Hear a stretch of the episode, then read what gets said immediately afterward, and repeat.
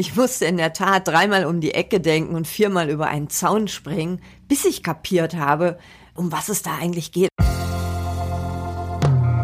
Hallo, ich bin Bianca Grünert und jetzt erfährst du, wie du auf und neben dem Präsentierteller stark mit Worten bist. Hey, bist du heute nicht im Videocall? Mhm. Wie jetzt? Doch? Nein. Hä? Also bist du heute dabei? Nein. Und warum sagst du das nicht gleich?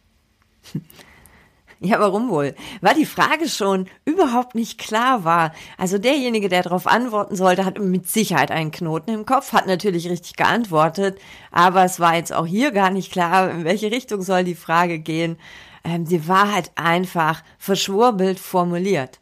Und du kannst dir denken, es geht in dieser Podcast-Folge um Verneinungen und warum du sie unbedingt vermeiden solltest oder mindestens da, wo es geht, vermeiden solltest, damit du auf Anhieb von deinen Kundinnen besser verstanden wirst.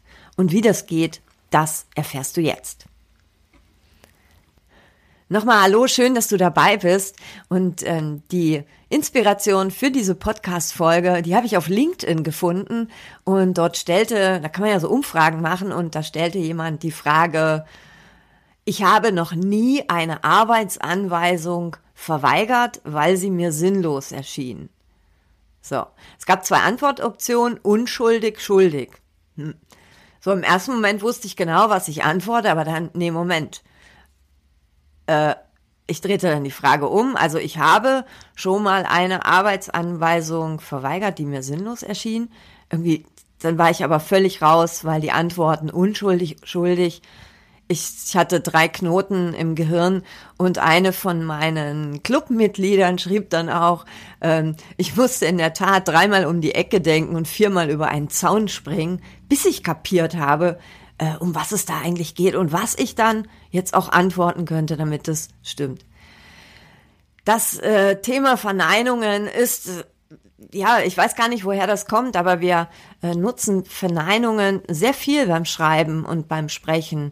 Nachdem mir das aufgefallen ist, habe ich auch selber mal meine eigenen Posts angeguckt und habe manchmal auch Fragen gestellt, die schon eine Verneinung drin hatten, aber auch oft ähm, verneinend geschrieben, also dieses, ähm, was will ich nicht mehr haben.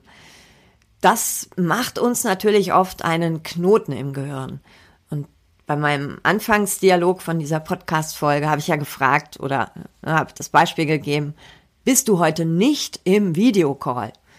Und das wäre ganz einfach gewesen, ähm, einfacher, unverständlicher gewesen, wenn die Frage gelaut hätte, gelautet hätte, bist du heute im Videocall?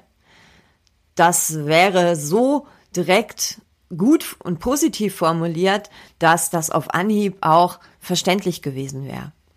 Ja, aber blöd beim Lesen, Schreiben oder beim Schreiben, Sprechen rutscht uns häufig dieses Nein, nicht, kein raus und das macht einen Knoten im Gehirn.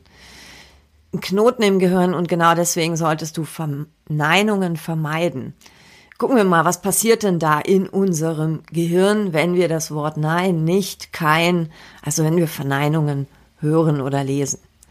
Ich habe noch ein anderes Beispiel. Mal das Beispiel, du liest auf einer Webseite äh, zum Beispiel sowas wie, bei diesem Kurs gibt es keine Warteliste. Woran denkst du? Klar, zuerst sicher auch, wie ich, an die Warteliste. Dein Gehirn konstruiert nun das Bild dieser Warteliste, um anschließend genau das Gegenteil, also keine Warteliste, äh, daraus zu konstruieren, herauszufinden. Also dein Gehirn denkt erstmal daran, um es dann umzudrehen oder auszublenden. Das passiert, wenn wir Verneinungen hören oder lesen. Und das guck mal durch die LinkedIn, Facebook, whatever Timeline, äh, vielleicht auch mal in deinen eigenen Texten auf deiner eigenen Webseite ähm, und überleg mal, was, ähm, wie kompliziert ist es denn, das zu verstehen, wenn ich erst dieses Bild konstruieren muss von dem, was nicht ist, um es dann umzudrehen und zu verstehen, was gemeint ist. Das dauert ewig. Da passieren auch Fehler. Und wenn du willst, dass deine KundInnen gleich checken, dass sie sofort anfangen können.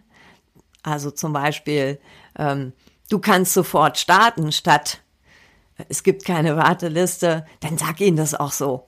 Das ist viel einfacher, da gibt's keinen Knoten im Gehirn, da versteht jeder gleich, um was es geht. Du kannst sofort starten. Mach bitte du die Denkschleife für deine Interessentinnen, für Leser und Leserinnen, Hörer, Hörerinnen, für alle, die deine Worte lesen oder hören. Formuliere positiv. Lass also nicht oder keine weg, wo das geht. Schon mal der Tipp vorab. Schreib einfach mal so, wie es dir jetzt rausfließt oder sprich so, wie es dir rausfließt und check dann. Bei Texten geht's natürlich, ähm, kannst du es noch korrigieren, aber beim Sprechen ist es auch ein Learning, nochmal zu hören, wo hast du da Menschen einen Knoten in den Kopf gemacht, weil sie erst an etwas denken müssen, um es dann umzudrehen und zu verstehen, was du meinst. Was anderes, was mir bei Verneinungen häufig auffällt und deswegen auch diese Podcast-Folge vermeide Verneinungen. Ähm, gehen wir mal zum Gefühl. Wenn du jetzt hörst, das ist überhaupt nicht kompliziert. Wie fühlt sich das für dich an? Das ist überhaupt nicht kompliziert. Das ist ja erstmal eine ganz sachliche Aussage. Doch zum Beispiel bei mir, ich höre das Wort kompliziert da zuckt bei mir alles zusammen. Dass es aber nicht kompliziert, sprich einfach ist, das versteht mein Gehirn leider erst später, weil es ja erst dieses kompliziert Bild hat, um es dann umzudrehen und zu verstehen, es ist einfach. Doch da ist aber das blöde Gefühl schon da. Und das blöde Gefühl kompliziert ja, das ähm, überschattet dann auch, wenn ich später verstehe, dass es einfach ist. Es erleichtert mich nicht so. Schöner wäre es doch zu lesen oder wenn du mir sagst, hey Bianca, das ist total einfach. Da zauberst du mir direkt ein Lächeln ins Gesicht und wahrscheinlich nicht nur mir, sondern allen anderen auch. Deswegen sage und schreibe deshalb eher, wie es ist, statt wie es nicht ist. Formuliere also positiv statt mit einer Verneinung.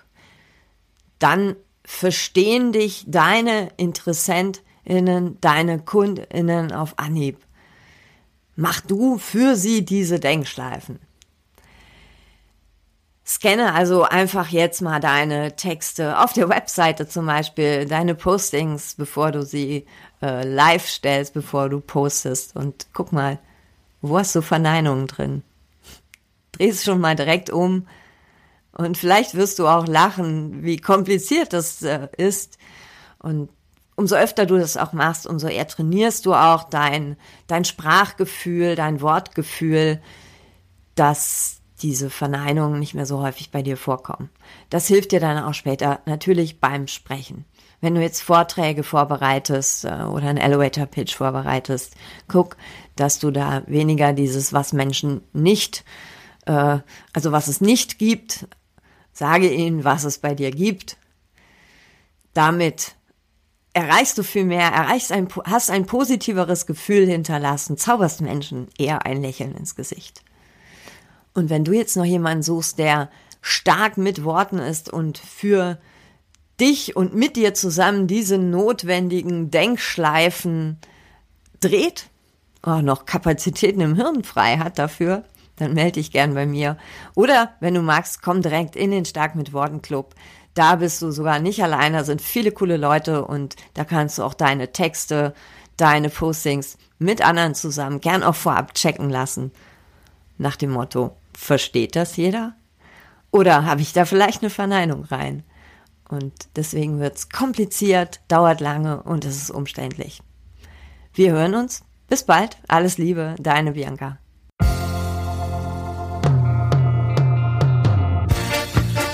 Das war eine Dosis stark mit Worten. Von und mit mir. Ich bin Bianca Grünert und mein Job ist es, Menschen fürs Präsentieren oder die Momente auf und neben dem Präsentierteller fit zu machen. Auf www.starkmitworten.de erfährst du noch viel mehr. Vor allem, wie du stark mit Worten bist.